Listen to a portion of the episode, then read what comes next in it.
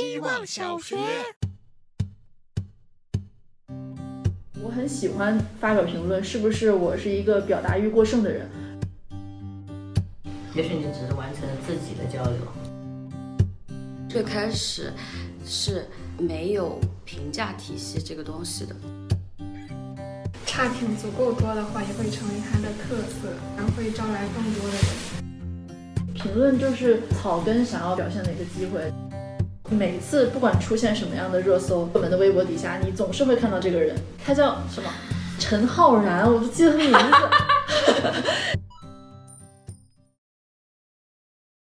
大家好，这里是希望小学，欢迎来到教务处，听一群不爱点评作业的坏老师聊天。每周三都会有个命题作文，本周三的题目是评论左右你我他。其实我们发一条动态都会等评论，看一部电影会写评论，吃一家餐厅会刷评论，打车要给好评，购物不要给差评。隔着网络的评论，当着面的评论，我们不可避免的活在评论里。聊到这个话题的起因呢，是因为我们在想周三命题的时候，呃。小保姆本人陷到评论里去了，因为本来是想聊汤加海啸的这个，大家可能更有感触、更广泛性的一个事件。看到新闻底下的评论，这些感受主要都集中在什么？呃，人类在大自然很面前很渺小啊这样的观点里面，我就陷到这个观点里面了。然后这个时候，小宋老师说，觉得我已经被评论所左右了。然后我们就忽然想到，其实不光是我，可能大家。很多场合都能感受到被评论左右，所以我们就想说，不然我们就以这个主题，然后来聊一聊。各位自我介绍一下。大家好，我是今天中午刚给外卖好评的惠子。大家好，我是得到好处就可以给别人好评的小老铁。大家好，我是希望大家能在播客底下多多评论的小保姆。大家好，我是还没想好怎么评论的小狗。又是这样，我真的没想好呀。油腻，老头是这样的。大家好，我是只要一回复恶评就智商爆棚的小宋。大家好，我是咸鱼小法官小和尚。每一份作业都代表了关于评论的不同观点。我们先听一下第一份作业。希望小学。大家好，我是小王八蛋。评论是否很重要呢？走进一家新店，会打开大众点评；去影院也会看看大家打星的评分；看书也得去豆瓣先看看利益标标准；就连结识新朋友，也要听一听风评。评论是否准确呢？我小时候有段时间写作文进入了瓶颈期，老师让我买几本优秀作文，但是我从来也没买过。我始终觉得，如果我有意识的看了别人的作品，就会无意识的效仿，那么我写出来的是否完全是我自己所要表达的，我也不确定。评论是否真实呢？有句话叫“你不是人民币，做不到人人见你都欢喜”。好朋友有滤镜，不对付的也有。评论成了大家最快宣泄爱意和不满的地方。是非日有，不听自然无。打破无时无刻的评论，不如就从大步打开一扇门开始。我没听懂他这一句话，其实能不能给我解释一下，什么叫打破无时无刻的评论，不如就从大步打开一扇门开始？哪扇门？就是那些餐厅的门、影院的门啊！哦哦哦哦哦哦，那我就懂了。他说就是自己去体会。嗯。我觉得他说的比较像我们说的那个找参考，因为他说写作文，如果他买了看这个书，他是不是就会跟别人写的一样？嗯。你们会有这种担心吗？就是找参考。小时候，小时候我记得，那时候刚学会什么热锅上的蚂蚁，大家的作文里面，无论写啥，肯定有这样一个比喻。还烫手山芋，可能温水煮青蛙。还有我当时会写什么？家里的小狗等着我姐姐回家，等了一个小时、两个小时、三个小时、四个小时，而且特别能凑字数，表现焦急。像这种感觉，就是这种参考感，还有那种，比如说现在很多穿搭的这种号、街拍的号，你会被那个穿搭的风风格影响去。知道这个东西就搭这个东西，这个东西就搭这个东西。我忽然想到，我在淘宝买东西的话，底下评论它可以直接选图片嘛，然后就会把所有图片都划一遍，大概能算出个八九不离十来我穿是什么感受。我会看几个，然后第二天再看，因为第二天推荐的话会更好，然后他们自己会算过。好，好会啊！评论就是降低你的试错成本。我们之前做那个超级买家秀，说超级值得参考的时候，就是就是你。能够判断有一些人的评论，它就更有参考价值的。我觉得他这个三个问题，评论是否重要呢？评论是否准确呢？评论是否真实呢？很难去回答，感觉就是需要一个例子。但是让我觉得这三个问题是不是也可以成为一种方法？就是当你在意一个评论的话，你是不是可以用这三个标准去分析一下，然后就可能把你内心在意的那个点去解开了。小王八蛋说要打破评论，也要去打开一扇门。下面我们要听的两份作业。他们都走进了店里，却代表了不同的开门方式。希望小学晚上和朋友们去吃了一家很火的螺蛳粉，即使是工作日的晚上，已经七点多了，我们依旧排队等了快半个小时。来之前已经很多次在大众点评和小红书上刷到过这家店的种草内容，一水的好评直接把我的期待值给拉满了。螺蛳粉上桌之后呢，我们立即动筷吃，发现其实很一般，味道甚至不如公司附近的螺蛳粉店。买护肤品之前呢，会先刷小红书避雷；出去玩呢，会先刷旅游网站做攻略；找工作前会先上麦麦看公司八卦。人生大大小小的选择背后，是无数个评论织成的网，你的每一条评论都是一次投票表决。想到这一点，我立即上点评，给今天的晚餐一个三星中评。大家好，我是小汪汪。之前在故事 FM 听到过一则故事，一对北漂夫妻的省钱技巧。他们通过在大众点评写评论，升级用户等级，等级越高，获得霸王餐的机会就越多。所以他们从不花钱吃大餐，靠这样的方式也做到了频繁改善生活。实不相瞒，我就是因为这个故事，也开始在大众点评写评论，维持成为微会员去抽奖。其实也就是顺手的事，吃饭都会拍照，评论也不必多有文采，只要求字数。就这样，去年写了大半年，是真的能抽中霸王餐，但我没有遇到过免费吃饭那种，那是才是我最想要的。中奖过三次护肤和医美体验类项目，但因为我不是特别感兴趣，只去过一次。还有一次是甜品店，但店铺离得太远了，还只能工作日使用，我又放弃了。后来就逐渐失去了新鲜感，也没有激励事件发生，我就不再每次立即写评论了。哼。你会因为商家给好处就给好评吗？但是我会有额度，额度就是因为外卖的话，一般都会给个几块钱，但是我的定的标准是超过四块钱，然后我就会给，因为很多卖家其实他们都会给两块跟三块，然后我就发现这个不够诚意，但是给四块的以上的话，卖家就会特别少。啊，我学到了一个知识点。而且像这种给钱多的，一般把东西做都是比较用心的。但说明他在你身上赚的钱对呀，他的利润多啊。它可能成本压缩了呢，但是平台返现这种东西，它其实目前来说好像是违法，会被判定为诱导消费者做虚假的用户评价。去年二零二一年十二月，淘宝出台了一个淘宝评价规范，严格说明了，如果店家让你好评去返现这样的行为，它就是违反平台规定的。你刚刚说的让我想起来，我之前看的一个创业的一个电视剧，它里面好像就是有讲到这个网购的一个发展史。最开始是没有评价体系这个东西的，但是网络的东西你就是看不到摸不着嘛，所以你需要借助别人的评价，然后你才会能对这个东西有放心的感觉嘛。然后评价体系是后加上来的嘛，但是。加评价体系这件事情其实是做了很长时间的争论的，因为商家会很介意这件事情。那相当于是，比方说，如果我在店铺里的话，你你你说我这个衣服不好，你说我这个东西不好，我有跟当面解释的一个机会。但是你你马上在那个平台上反映了，有难比较难处理。所以这个事情争论了很长时间，但是最后综合来看的话，就是评价是对整个的网络购物或者是整个的这件事情是有推动的，所以就有。但是好像是那个电视剧的意思就是说，嗯，在所有的这些商家或者这些小商家品牌什么入驻啊，就是他开始是开放那个你作假，就是开放就是默认睁一只眼闭一只眼，你可以去做那些引导的一些事情。但是当大家都入驻满了以后，然后他又开始。整治这个生态，嗯，感觉评论的环境在变化，那评论的好坏又是怎么影响我们的选择呢？让我们听下一份作业。希望小学，大家好，我是小喝宝。买东西的时候，我会特别在意差评，但是有的时候我就不信邪。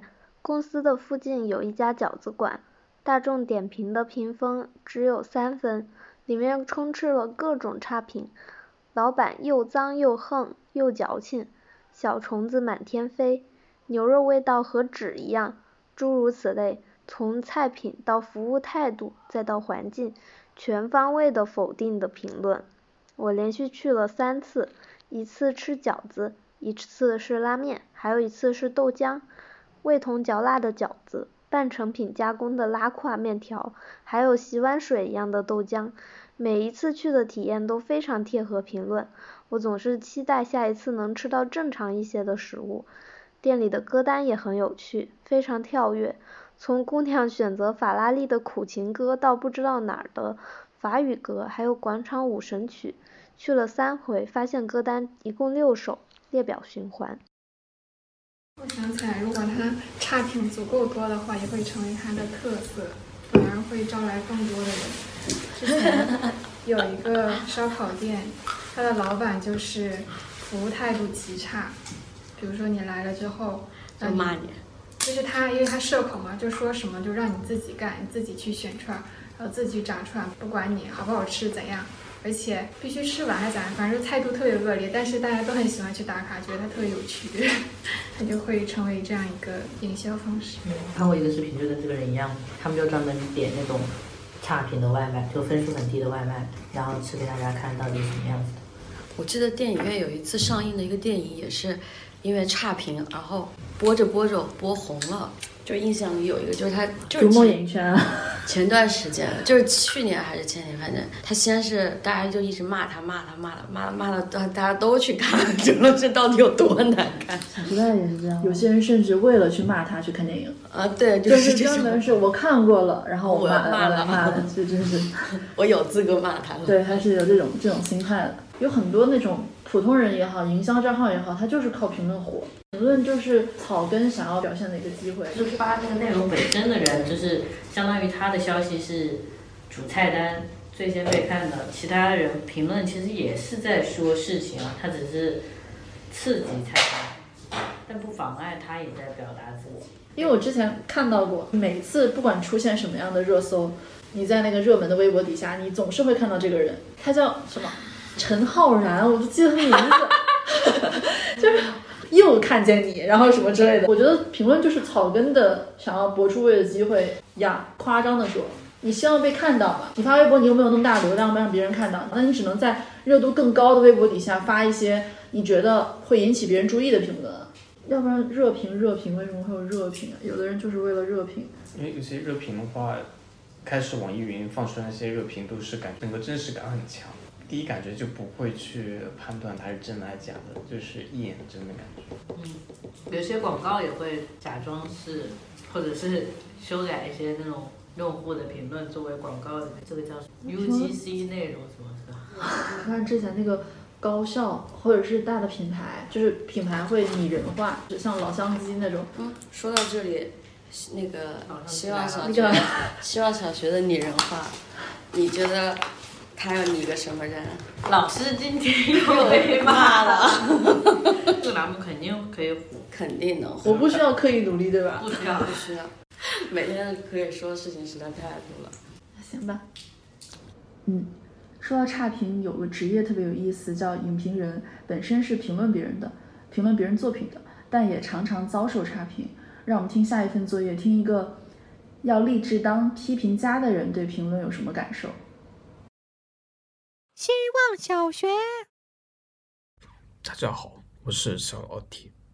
评论第一想到的就是豆瓣，里面的评论感觉像是表演，虽然不是导演本人，但有些评论看起来太气人了，瞎讲话，自己都不怎么会评论，以防跟人打起来，这样不太好。身边有个伙伴，见人就夸。比他的销售朋友还厉害，但是他一讲我我就怕，害怕陷入自恋，因为感觉在自我迷恋当中比较难拔出来，也不知道是不是我的原因。不过在初中和高中的时候，有一个志愿是当批评家，因为一直觉得是一个比较高贵的职业，后来发现这个好像不太能靠自己生活足。我觉得打分体系这种东西确实蛮有意思。那为什么不喜欢影评人？不太喜欢有一些影评人和乐评人的点是，我觉得他们的评价的角度非常的局限，只钻到一个点里面说，就非常的偏激。既然它可以成为一种职业，更有身份象征，它就已经跟我们所有人在网上豆瓣上发一个评论就已经不一样了，就是它是有影响力的参考。专业的人也有专业好的人和专业烂的人啊，他他当然是只能提供他的角度的分析和思考，只是说他能不能说到让你懂。让你感受到。那我们更小的时候看电影，可能你长大之后，你你知识结构更多了之后，你评价角度都会不一样。嗯，不然我们一家人聚在一起讨论一部电影不就完了吗？但别人有很多我我没看到的角度哎。那个我原先哦，其实不管是看。音乐类的节目还是看电影、综艺什么的，不是都有那种影评、乐评人吗？原来真的很讨厌他们。就是今年我在看的时候，突然有一刻，我突然结构上看了看了这件事情，就是他们的座位啊，就是比方说这是舞台，这是主席，就是那个专业的那个评审，然后比方这边是大众评审在后面的时候，然后这边是影评人哈，就感觉它形成了一个录影部内的一个结构，但是是不是它也是一个社会结构？我在想。就是他说什么都不重要，只是重要的是有这样的一群人，类似像三足鼎立或者是三方意见的一个声音，不断的在输出，让这群在舞台上的人不断的保持清醒往前走。嗯，感觉不同职业视角下去看评论都是不一样的。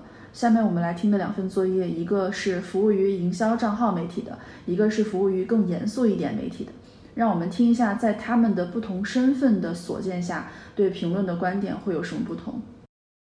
希望小学，大家好，我是谢嘉宾，我是做营销号的，所以评论对我很重要，因为更多的评论会让你这个视频更加火，进而达到更大的传播量。获取评论有两种办法，第一种是你真的打磨内容，然后戳中了观众的表达欲，但是这种办法一般性价比比较低。也就是你需要花费的功夫比较多，但是如果你想快速获得评论的话，那你就偏执一点，例如引战，就是直接说这个好那个不好，但这里也有一个尺度的把握。如果你没有任何事实根据的说一个东西坏，那很可能会没有人理你。但如果你夸大一个小概率会发生的事的坏，很可能这个品牌的粉丝和他的黑粉会一起出来评论，然后他们也会在评论里相互评论。之后，你引起评论的点就变成你这个视频里的偏激语言和你评论区那些用户的偏激语言，甚至评论里那些偏激发言会比你的视频带来更多评论。当他们开始回踩那些点赞高的评论时，就可以不用再担心这个视频的流量了，因为它会随着评论的增多而不断滚下去。关于评论，我总想起我内心的评论大师窦文涛。从小看《锵锵三人行》，给我留下最大的影响就是，比起说的对不对，说的有没有意思，或许更重要。在判判断对方的说法对不对之前，不如先判断对方有没有给我提供新的认知角度。我觉得对于评论也是一样。现在社交网络上很多争吵都是关于一部电影的评论，然后大家会再就评论之评论进行争吵，层层套娃，争得脸红耳赤。我觉得话语表达方式很重要，话语表达方式甚至比话语本身还重要。也就是说，怎么说比说什么更重要。嗯，也许现在不是评论太多的问题，而是关于评论的认知太单一，对评评论的情绪反应也太单一。之前网络上有一个师傅，他应该是在庙里。就是他在网络上非常火，因为网友问他的每个问题，他几乎都会回答。然后网友知道他这个身份之后，就会问一些像人生那种就无法回答的那种问题，比如说什么时候会发财，或者自己的忧愁，或者怎样解决什么的。但他这个师傅他就会用一个巧妙的一句话，就会给他回答，把他的问题给化解的那种感觉。因为他有一个大师的身份，所以他说什么你可能都会冷静下来想一想。他们这些吵起来，大家的身份都是网友，我觉得你说的不对，你也觉得我说的不对，大家也没有在听别人说的，只是在想说自己说的。什么样的话语表达方式，在他回怼你的时候，你觉得那不是一种怼？幽默。因为我觉得，如果是话语表达方式的问题，其实换一种表达方式，可能也会有这样的争论。因为也许就是他不认同那个观点，所以你怎么样去弄，他都会回怼你，然后去去抒发自己的观点。我见过回复那个，就是别人的那个评论特别好的，是我在那个导演请就位吧，那个蔡康永，就他拍的那个，就是很多影评人就骂他嘛，其实就是指出他的问题。他在台上我觉得表现的特别好。别人指出他问题，他他的态度就是第一句话，我就直接先把问题接过来，我先认。你认你，当你认完了以后，后面我说什么，就是别人都没有没有话，就没了。而且我能知道的，能感受得出来，他知道那是他自己的问题，他他非常知道自己的问题是什么，而但是他可能那个只是说他暂时他要不要克服，他是不是他在这个东西东西里面他想克服的。他想表达的那是另外一回事，只是说当别人指出那个他明知道的问题的时候，他不去反驳，他认，他先认，然后再表达他要表达的东西。看什么节目里面那个吐槽大会还是谁当嘉宾的时候，他特别会点评，忘了是谁，就是他会，他不是说都跟你说好话，他是你有问题他一定会说，但是会说的让你很舒服。就很多时候是不是你你说的是对的，你就是对的；你说的是对的，你更要注意自己的措辞，因为你说的就会是伤害别人的。而且还有一种，我觉得在现在，就是就是不管是在家庭里、朋友里，或者是职场里面吧，需要一种认知，或者这种认知，我觉得没有深植人心吧。就是那种我跟你意见不一样，不代表我。觉得你错了，就感觉大家好像很很容易因为意见不一致、不一样，就情绪立刻激动，这是人很容易有的一个应激反应。但如果只是这样子的，都是永远就是这样子的一个应激反应的话，我觉得那事情就没有办法得到解决。那就相当于要要求所有人。我记得蔡康永之前在那个好好说话里面就有说个，但是我我我现在回想起来，我有点不太同意啊。他就说，嗯，为什么镜子脏了你不会觉得自己丑，但是为什么别人骂你，就是说给你不好的评价的时候你会难过？人不是会觉得别人是镜子嘛，对吧？但是我现在觉得不是的，别人不是你的镜子。可能不是镜子脏了我才丑，是我真的丑。在镜子里面发现了我的丑。就是不要，就是不要太把别人都就是面面俱到的都当镜子，就是这么当回事。你你如果这样说的话，我想到的感觉就一下出来一个画面是，我觉得别人不是你的镜子，别人只是戴着眼镜，就是。你通过那个眼镜里面，你能看到自己，但是可能那个眼镜也可能是带雾的，也可能它是有色的，就是他说出来的话，可能就是他戴那个眼镜之后给出来的答案。你说，因为你说眼镜，比较像那个网上的人评论，你不知道对方是什么状态，因为他今天刚被公司辞退啊，是他刚那碗面煮的太难吃了。哎，那你们会在乎发出去的东西没有评论吗？我们一起听一下这种感受。希望小学，大家好，我是小阿晃，作为输赢短评百字小作文选手。开始听播客后，也没有放过小宇宙的喜欢功能，基本上也是对话框极限输出。月底还会整理单集推荐语，形成千字小论文发合集。前几天听拆盒子讲过度包装。提到在社交平台上用图文美化自己的生活也属于过度包装，于是我反思自己爱写短评是否属于某种程度的形式主义，通过彰显自己对文艺作品的阅读理解能力，从而包装自己是个有鉴赏力和文艺观的人。又联想到我往听友群发单集推荐时，写得满当当的理由总会占据手机屏幕三分之一左右，对比明显的是鲜少有人回应，我开始怀疑自己是不是表达欲过剩。还是我的推荐对大家来说其实没有价值，是否应该收敛一些？我的评论没有被评论，成为了影响我继续发表评论的原因。感觉有点合理，又有点荒唐。我很喜欢发表评论，是不是我是一个表达欲过剩的人？你们能理解那种人吗？就是在很多平台上都发很多内容的那种。阿飞也是，夏沫人也是啊，我也像朋友圈我一篇作文一样，不停的参加高考一样。但别人表达欲很强，我觉得很好呀。只是看你收到的反馈要不要调整你的表达内容本身。我觉得表达欲强，但是收不到，因为我觉得表达欲他可能太强了，所以他这种人就很难收到跟他相同的能量的反馈。不不是这么快速的，那个去画这个等号，是你在表达欲这么强的时候，或者是你第一步可能是第一步你看到没有，第一步显现的时候，感觉是没有同等表达欲的给你回馈嘛？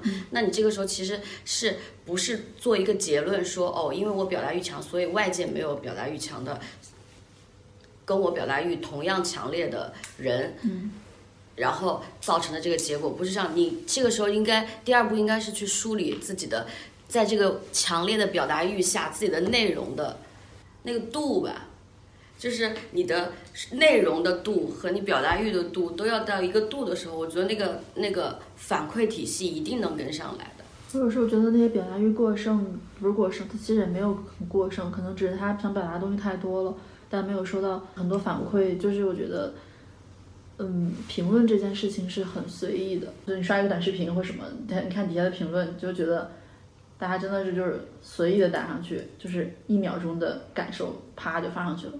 你发到网上，也许你就只是发到网上，你要完成的交流是什么？也许你只是完成了自己的交流。嗯如果你选择发到网上，有时候就只是整理自己的思路，也可能啊。有的东西也不需要不需要回复和评论。嗯，感觉被评论左右就是一个不断会出现的感受。我们今天聊的部分其实也很有限。如果大家对这个话题有什么想讨论的，也可以在微博和小宇宙留言给我们。最后的互动话题是想问大家，你更介意别人对你哪方面的评价呢？让我们最后听一篇被评价所影响，又重新调整了自己，不被评价左右的作业。顺便想一下，对于更介意别人对你哪方面的评价，你的答案是什么？大家好，我是小酥肉。我曾经有一段会被别人评论左右自己想法的时期。当时交往过一个口无遮拦的男生，他会时常批判我选的电影、听音乐的口味，连去餐厅点菜选的不好吃也会被诟病。我尝试着改变自己，希望能只吸收高质量的内容，去更靠近别人眼中我应该要有的样子。但发现我既没有变得更好，也没有得到认可，连快乐也消失了。人人都有一张嘴，可以肆意发表评论，但是我们也有两只耳朵，可以选择一只耳朵进，一只耳朵出。希望大家都能不被别人的意识左右，多听听自己的意见。偶尔，我也就只想做一个平平无奇、会看烂片、深夜听 emo 歌曲且点菜跟随心情的普通人。那今天这一期就到这里结束啦。